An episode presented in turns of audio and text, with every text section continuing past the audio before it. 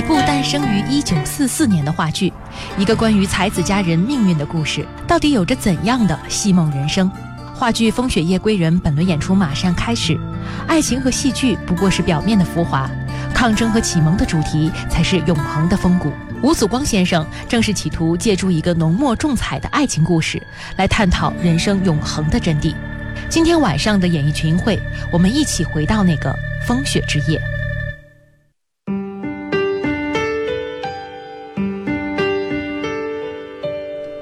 正在收听到的是演艺群会，大家好，我是赵爽，大家好，我是一丹。那今天呢，我们就要谈到一部话剧哈，就从那个风雪之夜谈起。我们先来请出今天的两位嘉宾。嗯，首先第一位呢是话剧《风雪夜归人》的导演袁锦宏，袁导，欢迎袁导。大家好。啊，另外一位呢是这部戏的主演张秋歌老师，欢迎张老师。听众朋友们好，我是秋歌。就是说实话，这个话剧其实已经是第七轮的演出了。对，我们都知道是非常经典的戏剧作品啊，一般都会一轮一轮的上演。但是每一轮呢，其实都会给大家带来不同的惊喜。这也算是一个长演不衰的话剧，而且历时很多很多年。第一次演出应该是在一九四四年的时候啊，然后还被改编成了不同的版本哈。嗯，二位觉得哈，就是总结一下，觉得最大的魅力在哪儿呢？呃，袁导先说说吧。啊，我先说啊。嗯，那个首先我先更正一个啊，我是这本轮话剧的副排导演。嗯，那导演呢是仁义的任明老师。任明老师对。然后刚才回答您那个问题啊，这个为什么经典啊？嗯，经典，我认为。话剧最大的经典的话剧最大的特点在于，它有了不同的时期、不不同的人，他会给他一个不同的主题的解释。嗯，就是他是多方面、多角度、多维度的去看待这个东西。嗯，它不是一个很具象、很很短的，就是它就是这样一个东西。比方说，一就是一，那我们就看，反复去看，它还是这样。但是呢，这个。经典的东西，往往它把它一背后的，嗯，它怎么构成的一啊？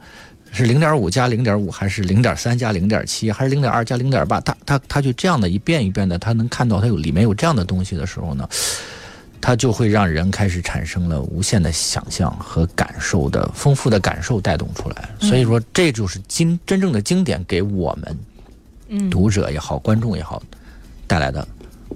也是我们创作者每一轮每一次去创作这个经典作品的时候，我们一定要重新找到的一个东西。嗯，秋哥老师觉得呢？您是不衰呀？嗯，这个是一个好的作品。你像我们说莎士比亚的作品或者所有作品几百年，是吧？或者多少年，他永远不衰的原因，就是他这个作品本身的载量大，对吧？在不同的时代都能成为一个经典，在不同的时代，在不同的年代里头都能找到里面的最精准的东西，嗯，是吧？让我们后人也好，是吧？什么都能去享受、去感受。所以这样的好作品，无论是导演来说，还是演员来说。演起来那就很过瘾嘛。嗯，对，其实这是您第二次哈，第二年来演这个《风雪夜归人》哈。啊，您觉得就是它过瘾在哪儿？就是这一次复排哈，重新再排一遍，和第一遍有怎样的不同之处？是这样，理解一个作品的开始总有最初，嗯，和到最后。但是我觉得创作永远是不带停止的，是吧？总有最好的，所以。那个我是第去年，今年整整是一年，一年也是五月份，整整一年也蛮有纪念意义的啊。没错，所以当时第一次来读这个剧本来演的时候，肯定有很多的，呃，理解的不够嘛，是吧？因为我也不属于原创，嗯，是吧？原创。按理来说，谁都不是原创，原创已经很久的事儿了。对，所以有一定的难度。经典的作品肯定对于演员的要求，对于我们演员的各方面的要求一定是很高的，是吧？嗯。那如果要说《风雪夜归人》这个戏，有很多很熟悉嘛，因为它是经典，肯定很熟悉。所以在第一次理解的时候，肯定是从浅至深的。那过了一年，我今天再和导演在一起谈到有一些调整的时候，还说一年咂吧咂吧更咂出味儿来了。嗯，哎呦，就像反刍一样，再反过来，哎，觉得应该是这样的更好，是吧？嗯，所以在再一次创作的时候，可能更有一些味道。嗯，又是合作了一次的老老合作者，是吧？你像 袁导，我们都非常好，嗯，更有了一些默契。嗯，让我找到了一个点之后，重新再再再开始的时候，哎呦，大家有共同的兴奋点嘛。对对对对，所以我就觉得把这个作品，一个这么好的作品，使我们二度创作的时候更能够丰富，更能够把作品的真的东西展现出来，好的东西展现出来。嗯哎，我在听这个秋秋老师说话的时候，就能感受到那种戏痴的状态哈。每一次演都是一种特别酣畅淋漓、很畅快的感觉。这个我觉得好比是什么？好比品酒一样，就是说有一些嗯好酒啊，它的层次是非常丰富的。如果你一口干下去，可能品尝不了太多它的味道。嗯。但是如果你慢慢的品进去之后呢，咂不咂不那个味儿，其实你越想它的回味越不一样。所以可能很多。呃，经久不衰的戏剧哈，就有像这样好酒一样那种醇香，就是说，它在每一次演出的时候，你仔细去咂吧，都会有不同的那个味道出来。然后随着它的年份的改变，还会有不同的味道。你说的太对，它本身的容量很大，嗯，所以你必须要做大量的这些文化准备，这是肯定的。嗯，所以你当做了准备，走进去之后，那种享受，嗯。这就是经典给你的享受，给你的无限大的空间，让演员去创作，导演去感受。对，就是刚刚说到了导演啊，其实袁导，我们在直播之前还说到了这个戏，其实是您在上大学的时候就已经接触到了。对对对对，是这个剧本。这个剧本啊，对对，当时想过没有？呃，将来有一天我能成为一个导演来排这样一部作品。这个是这样，就任何一个经典作品来讲的话，包括一个经典的角色来讲的话，一个演员他的目标，男演员都想去演哈姆雷特，嗯，那一个导演都想去拍一个经典的这个作品，都想用自己的心去阐释这个经典作品的内涵。上大学的时候读过，觉得这个本子好，但是。不好排，嗯，然后呢，就和郭笑，我们那时候是一季一集嘛，然后晚上都读读剧本，说呀，你要拍什么？我们要交剧本片段吗？说呀，我想拍这个，我这太难了，这个人演不了，太难，然后就放弃了。嗯，那去年呢，我刚刚到大剧院来嘛，嗯，因为也是我现在是大剧院那个戏剧演员队的艺术指导助理，嗯，那么刚刚到大剧院来呢，剧院就说说，哎，这个戏你来复排吧。特别激动，嗯，同时呢，就是又特别忐忑，嗯，就是机遇与挑战是并存的。然后我干的第一件事情呢，就是拿着剧本。拿着合同跟制片人一起呢去了秋哥老师那儿，就很真诚的跟秋哥老师说：“邱老师，您看这个本儿您来给我们演这个角色，宋洪基那个角色。”我但是我觉得那天跟秋哥老师聊得很开心。嗯，在他的那个那个大屋子里啊，那艺艺术九亩地里面，我们又写字啊，然后又喝酒啊，又唱歌啊，又聊啊，又聊这个本儿的认识人物啊。哎，我那天晚上回家之后呢，我觉得。就是说，至少这个戏里面，秋国老师给了我一个很大的信心。就是说，放心，弟弟，这个你怎么说，咱们就怎么来，咱们往前努着，咱俩都是一样的。嗯，对，就是在这一点上，一下让我心里又很踏实了。然后呢，我去年来复排的时候，实际上也还有另外一个挑战，就是我们新招的戏剧演员队的演员，我一下换了八个人。哦，对，基本上特别难，相当于重排。嗯，对。主要的几个演员留下来，像那个邵群、莎莎，还有李林，嗯，还有没有了？没了，没了。其他的基本上全都换掉了。嗯，换掉之后呢，等于说我们又重新开始。郭笑也是我们一级的同学演戏，徐福成的。等于说我们一起从头开始在排练场里，从对词儿坐下来，对词对了三天，我记得时间特别紧。嗯，那么紧二十天的时，去年是二十天的时间里，我就三天对词儿。一天都不能少，对，一句一句，咱们开始分析每个字、每个词到底什么意思，咱们重新来捋一遍。嗯。所以其实啊，就是我们现在说哈、是第七轮演出，但其实每一轮都会有不同的感受。但是如果我们看这个原本子啊，这个、呃吴祖光老师写的这个原剧本，对。其实是一个挺简单的故事，就是一个戏子和一个怎么说呢，豪门姨太之间的一个故事哈。但我们都知道，一个戏剧它要好看的话，肯定要有很强烈的戏剧冲突，否则在舞台上演很长时间，可能大家会困，或者觉得嗯没什么意思哈。所以这个剧的那种强烈的戏剧冲突是表现在哪方面呢？两位老师觉得，呃，要不然这个呃您先说说吧，秋哥老师。你看这里头有戏中戏，是吧？嗯于少群演的是吧？这个魏连生是吧？戏中戏，是个我们总戏子，嗯，对，是个戏子。那么原先总说什么什么，呃，婊子无情，戏子无义啊，恰恰在这里面写出来，反而恰恰是相反的。嗯，它本身的戏剧结构这样形成，是吧？这个威廉生这个本身就是一个，是吧？有义有情有义有情有义的。那么又在戏中戏里头又是，所以是 特别有意思。所以这个成为这个本身呢，你像于少群演这个角色，他里头本身。哎呦，我看着之后都特别亮，心里特别舒服，很美嘛，嗯，很美很美。苏洪基和徐福徐福成都演的不错，特别苏洪基也演的不错。对，相当不错。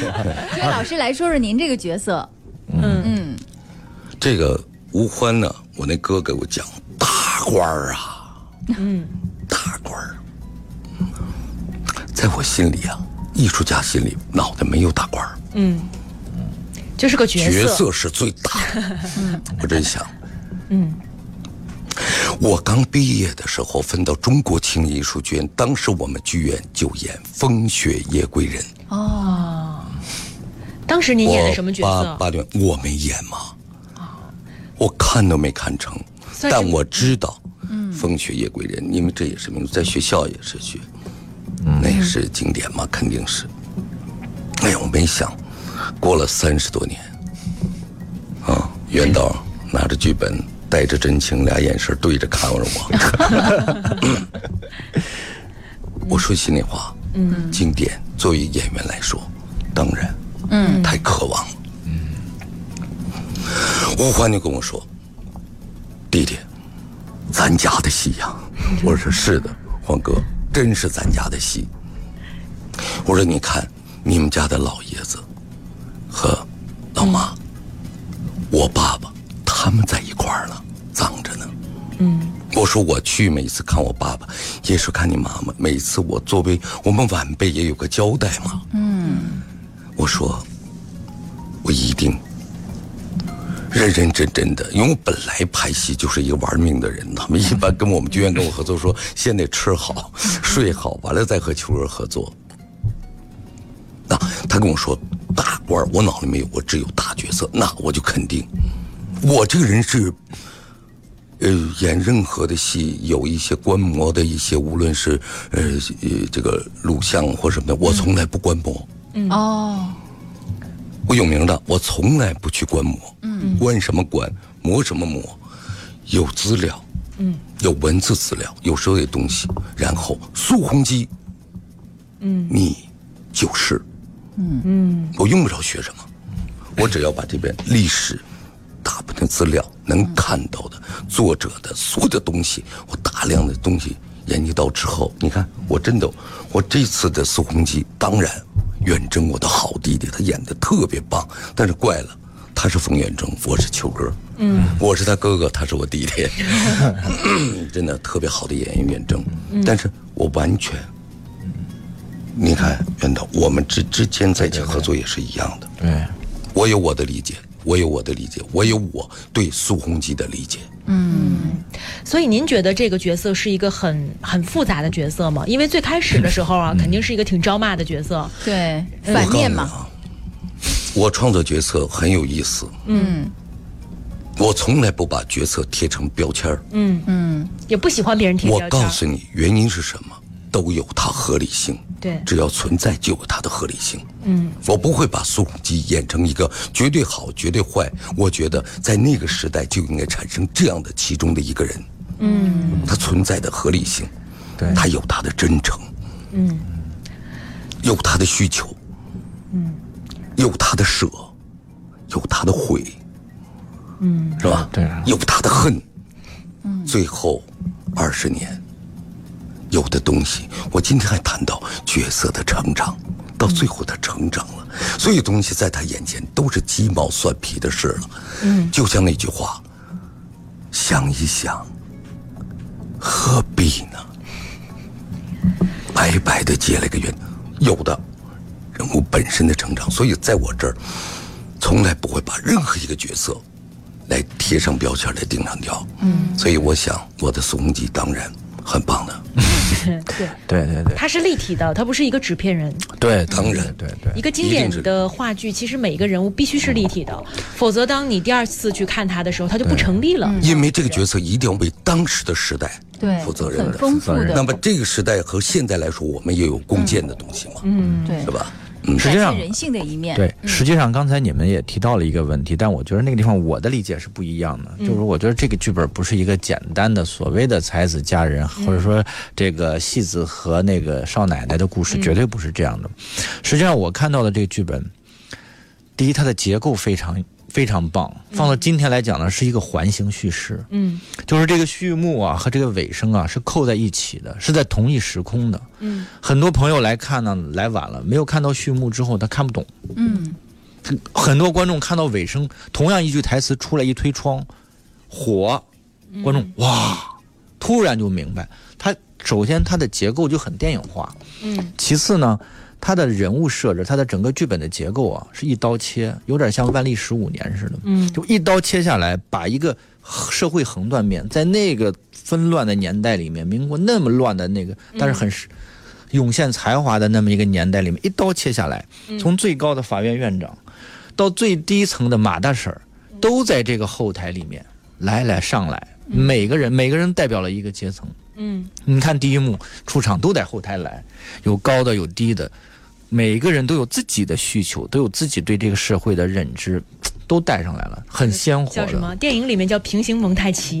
对对对，但是戏剧它一集中都在这一场里，所有人都来。嗯，所以其实用了很多电影的手段哈，或者说是很新潮的一些戏剧手法哈。嗯呃，那这一轮在复排的时候有没有一些改动的地方呢？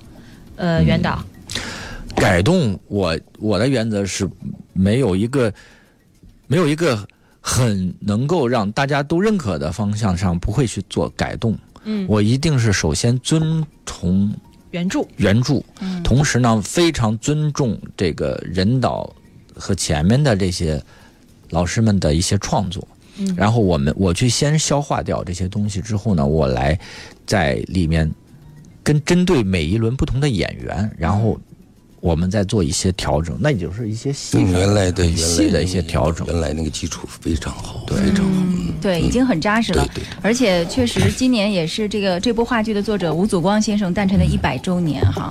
其实它也是一个纪念。也是我们国家大剧院的十周年，十周年，今年也是我们十周年，也是我们的一周年。谢谢。对，这个日子真的是很特别。嗯，所以其实我们在想啊，一部经典的话剧每次被搬上舞台的时候，依然有很多人在关注，然后依然有很多人在评论。我之前还专门去看了很多很多，就是之前的评论哈。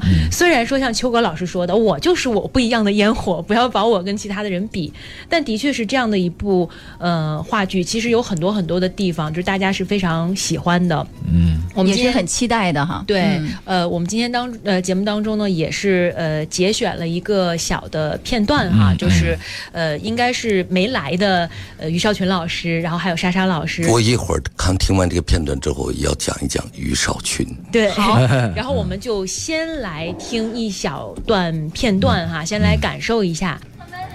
还是来说说那颗星星吧。好啊，你看，它就要落下来了。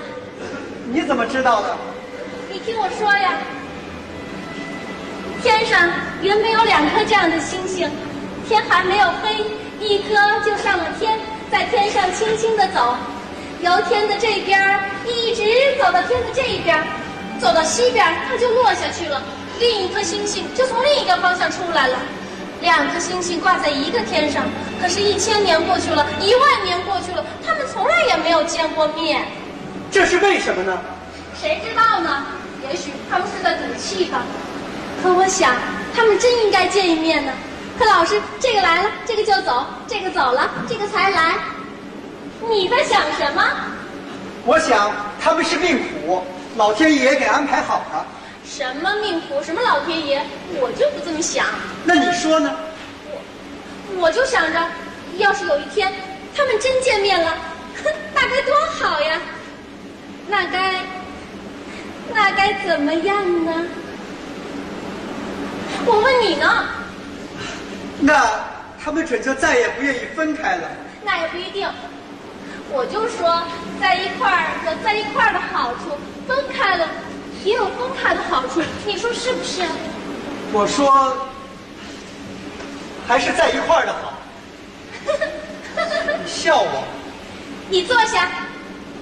我来问你啊，你今儿个是干什么来的？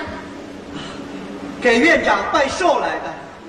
我是问你到这儿，到这间屋子里来是干什么来的？是蓝姑娘引我来的。哎呀，我是问你，你是为什么来的？我想起来了，是您问了我的话，叫我回去想明白了，今儿晚上来告诉您。那你想了没有？我昨儿一宿都没睡，就想了一宿。那你想明白了没有？没有。怎么没有呢？是因为我不知道该怎么想好。要我说，是你压根就没想。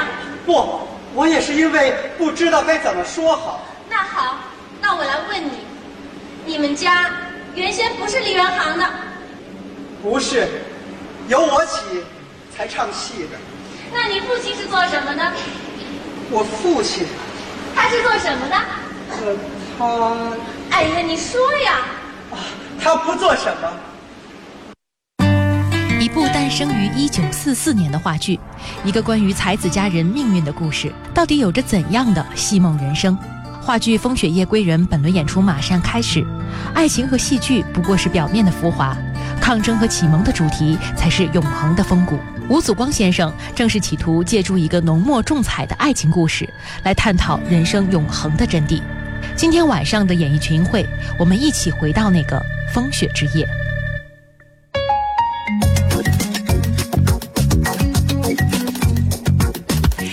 其实说起来，这部经典的话剧哈，我知道就是尤其是老戏骨在一起飙戏或对戏的时候，每次就是那么一个字儿、一个语气词都不放过。有时候为了那么一句话，可能半个小时或者半天都没了哈。是不是这句呃这个话剧复排的时候也是经过了重新的揣摩呢？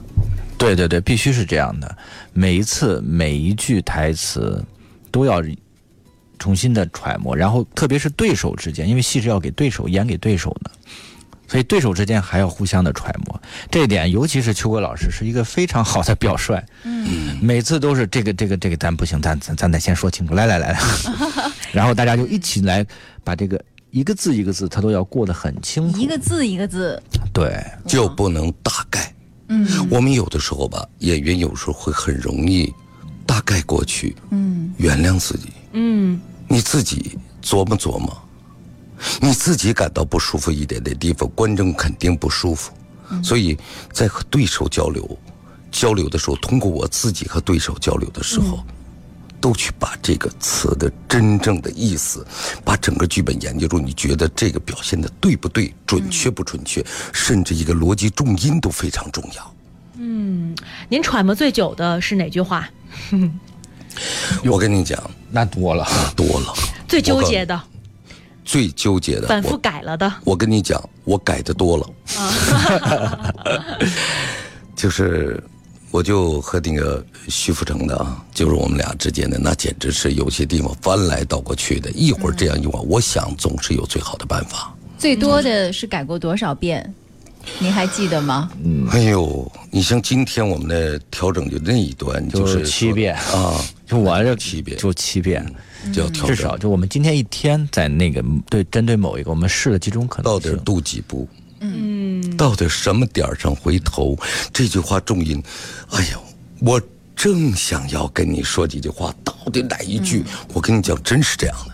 对，就有的时候可能在生活当中经历了一些事情之后，突然间觉得，对对哦，那个时候主人公的心境应该是这个样子的，然后就把他的台词给改了。我会经常是早晨我跟导演汇报，是早晨我经常会四点钟五点钟我会醒来。导演先屏蔽秋哥老师电话。那时候人啊，我告诉你 特别有意思。如果你在电影在剧本里面这个人物里面活着的话，嗯，四点钟的时候，我告诉你，在梦与非梦之间，那一瞬间开始过剧本，我脑子过了剧本，哎呀，突然感觉到不对这个地方，嗯，你看我这走这几次来，我现在我说导演这个地方能不能稍微着？嗯，好啊，试一下，嗯，哎，对，找到了。那个人物此时的那种心态，有时候真是那样的，往往就这时候，天没完全亮的时候，嗯。嗯，魂儿。真的一个重音的变化，其实对整个的这个句子的含义就差别逻辑重音嘛，对。对？吧？而且还有是这样，嗯，今天排完了改完了，明儿一说，哎，好像不对，来再来一遍，说，哎，收点收点，又把昨天那个确定好了又又给调了，在对，于我就想谈到合作者，嗯，我是比较苛刻的，嗯，较劲的合作者，国校哦，啊，军队大院的，特别可爱，好在于，嗯，文质彬彬，嗯才子，没有没有没有，袁导，我的好兄弟，嗯，他对演员的那种整体把握和对那种宽容，这种宽容是在总体的他的导演之下啊、掌控当中的，给演员很多路子。所以像丽莎，当然不因为说我是我的师妹嘛，我是爱戏剧院，我不是向着我师妹说特别好的人演员，真的，在我心中很厉害的，嗯，很棒的。丽莎，我的好师妹，特别棒。我刚才说了，撂了一句少群，嗯。要演这个戏，我告诉你，魏连生这个角色一定要靠近他，嗯嗯，得有点本事，嗯，这个戏我告诉你，对于演员，你比如让我张秋儿演，我告诉我难了，是吧？得有本事啊，嗯，少群，形象，长，身段儿你没近距离看过少群吗？没有。干净啊！但是我看之前啊，很多的这个观众看了那些版本之后哈、就说于老师的戏哈、尤其是他的那种独舞，还有整个他在上面一颦一笑那种感觉，觉得就是为他量身就是魏打造连生。，真就是为他打造的，嗯，特别可爱。我记得有一场戏，就是我临走了，下了妆就来，我等你。那场戏我演的是最重，你知道我特别喜欢少群，嗯，他一睁眼睛呢，一招一式一看，哎呦，我真的，我比他大很多，我就突然感觉到你心里有几分怜，对他一种爱，喜欢，他真的很干净，就，哎呦，太好了！我想这个戏的亮点，这个这个少群呐、嗯嗯，也确实是，当然我师妹也很棒啊，丽莎，这个亮点，我觉得少群真的，嗯，很棒很棒的。对，所以刚才这个秋哥老师还出了个难题哈，这个把这部剧的剧本摆在了我的面前，说这个跟主持人搭一下对对戏对所以我觉得应该来来了嘛，就来搭一下跟。我一般搭群英荟萃嘛。真的，我觉得这个秋哥老师潜台词就是看看差距吧。不是不是 那个赵爽老师，能跟我合作一次也不容易啊。对，然后我说我硬着头皮也得上啊，这个机会怎么能找到呢？是吧？不是在起码咱们这个节目当中，就是我们这个栏目当中，很少有说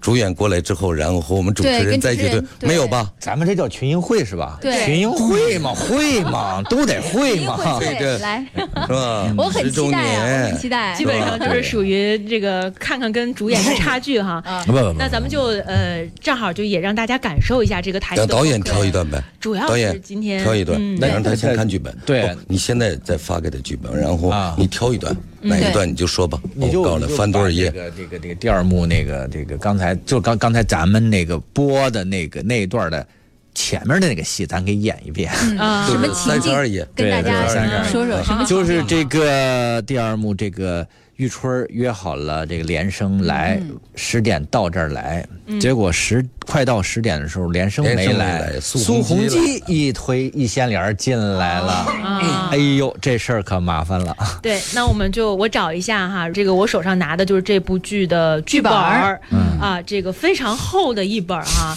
但是上面都做着各种的标记，就是可以见得就是大家在揣摩这个剧本的时候花了多少的心思和功夫哈。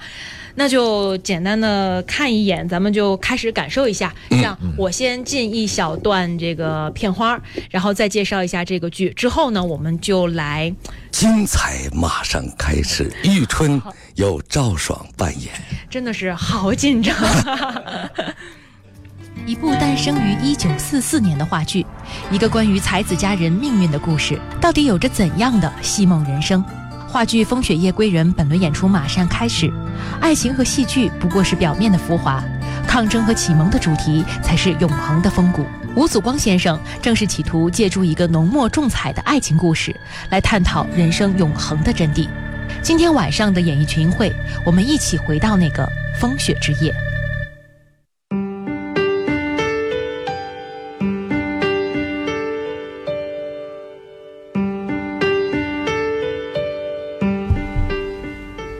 春，我就知道你会享福，一个人躲在这儿。你怎么了？嗯，没什么，我刚才酒喝多了，有点头晕。好逞能，不要紧的，一会儿就会好的。啊，你看呢，这顿龙凤蜡烛点的多好啊，弄得这屋子里这么喜气洋洋的，这才叫双喜临门呢、啊啊，玉春，你病了？嗯没有啊，没有病就应该高高兴兴的。今天是我的生日，我的好日子也是你的好日子，我我知道啊，我没有不高兴。那就是了。你知道前头有多少客人？你知道我够多忙，我还特意跑过来看你，还不是担心你酒喝的太多不舒服。谢谢您，这倒不用跟我客气，我的好孩子。啊我我去给您倒杯水。不用，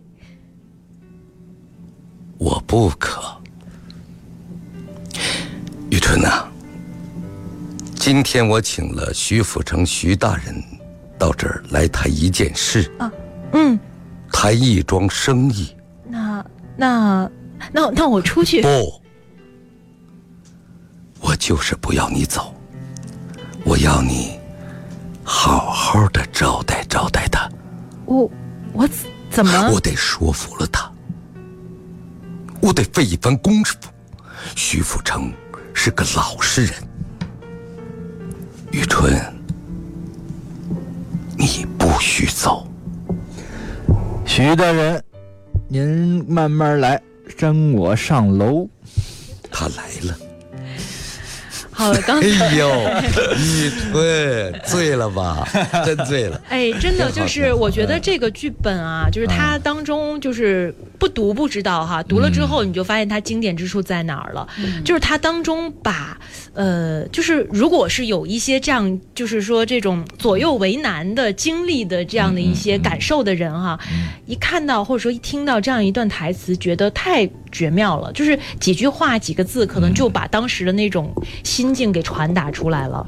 然后再加上秋哥老师的这段 声情并茂的演出，我都不敢看您的眼睛，因为我特别怯的。没有，恰恰我跟你讲，好的剧本是这样，嗯，它不是直白的说出来，嗯，恰恰有另外的含义。就那么几个字儿啊，对就一下子把那个感情传达出对对对来了。很复杂的心理状态，全在这几个字儿里。笑，可能也不是真笑，嗯，是吧？恰恰这笑里头有一种另外的暗示。，对，嗯嗯，对，暗示您刚才说的那个词哈，我觉得这个剧本当中每一句话或者是每一个语气背后，其实感觉它都有别的想说的。你要简单说，哦，你看这对龙凤蜡烛点的多好啊，弄得屋子这么喜气洋洋的啊，这才叫双喜临门呐，我天，一听就慌了，对吧？真的，这个当时那心境下，玉春一听到这个词，肯定就慌了。对即使老爷子不是这个意思，但是他那种心境下，一听到这句台词之后，他自然就会往别的地方我们当时分析过这句话，到底双喜临门哪？双喜一，我的嗯生日生日。嗯，二呢？其实我倒是觉得这一段是因为见到玉春之后的那种那种，我觉得欣喜吧。不不不，您您您再把这个这是我背景我的来讲的话，因为双喜可能是因为和徐福正正后面有关系，对，对，就是他们要所以谈的那他悲剧件大事儿。就在这儿，悲剧在这儿这儿。他虽然是个妾，但是这个苏洪基只是为了利用走私，是吧？利用，最后把一个女人那么好的女人送给了什么？嗯，就是卖了嘛，是吧？悲剧就是把最美好的东西撕碎给别人看，是吧？对，鲁迅先生是这么认为。嗯正好这个话剧的作者吴祖光先生是诞辰一百周年，咱们上半段当中也说了哈，嗯、不知道二位觉得。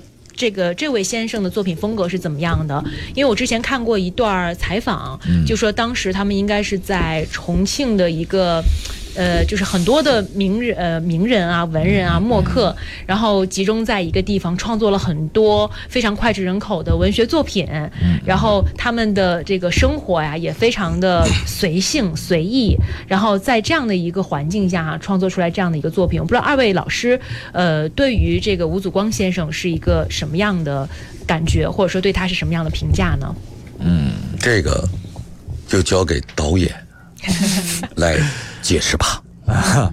我我是觉得，首先很佩服吴祖光先生，嗯。因为他在二十多岁的时候，不到三十岁就已经写出这么多的作品来，而且从凤凰城开始，嗯，正气歌啊，而且他身处在那那样的一个年代，当然咱们知道四四年在演，然后四二年、四四年、四二年写的，嗯。然后那个时期是是我们抗日战争最艰苦的时期，对吧？坚持坚持的持久的阶段，所以在那个时期，人的思想、人的精神，那个时候物质条件最困乏的时候，人的精神反而是最丰富的时候。嗯他的那种热情，在二十多岁的人里面能把这种作品写成这样，真的是非常让我们佩服。我到今天我也，我比他，我都四十多岁的时候，我仍然做不出这样的作品，写不出这样的作品来。嗯，所以说，特别是我们又自己又去搞创作的时候，觉得太了不起了，真的就是天才。其次呢，这也得益于这个吴祖光先生的生活经历。嗯实际上，我个人理解，他这个《风雪夜归人》里面的陈翔，就是他自己。嗯。那么干净的一个小孩，那么爱戏的一个孩子，那么样对生活就是觉得戏好，但是被威廉生一句话说明白了，嗯。我去好好学习。然后他的人生经历之后也进了那个中法大学哈法学系，嗯。然后又转的戏剧科，然后又开始搞创作。就是说，他的这个创作得益于什么？得益于他在之之前看了很多很多的我们的惊喜，嗯。那是文化，就是今天讲传统文化的文化、民族文化的自信，真是我们老祖宗留下来的东西，给到他身上了。嗯他非常好的把它继承了、吸收了，然后在他二十多岁最灿烂的年华里，就写出来这样的一些东西。包括我还更佩服，我更喜欢看他自他导的那个电影，就是《花为媒》。嗯我经常在戏曲频道里，我看过两回重播。嗯我觉得那个戏，从他的这个导演那个镜头的运用，在舞台上的这个轨道啊，还有运用，还有镜头的切换，还有人物戏节奏上面，太棒了。就每个节奏点，看一遍、看两遍都觉得好看。嗯嗯对，这是我景红，嗯，你生活中这个吴先生在的时候，你见过吗？没有。你见过吗？没有你见过吗？有。对不起，我健康。啊，那真的好好说说了。那您应该说说，嗯，你知道，吴祖光老师在一起，首先大家，嗯啊，秋根小演员，太知道吴祖光新风侠了，对吧？吴祖光大师，自来见着他之后，你就感觉到那种气场啊。但是你知道，第一个闻到的就是文化的味道在他身上。嗯。第二个，他跟你聊天的时候，你只感到一个艺术家两个字的责任。嗯。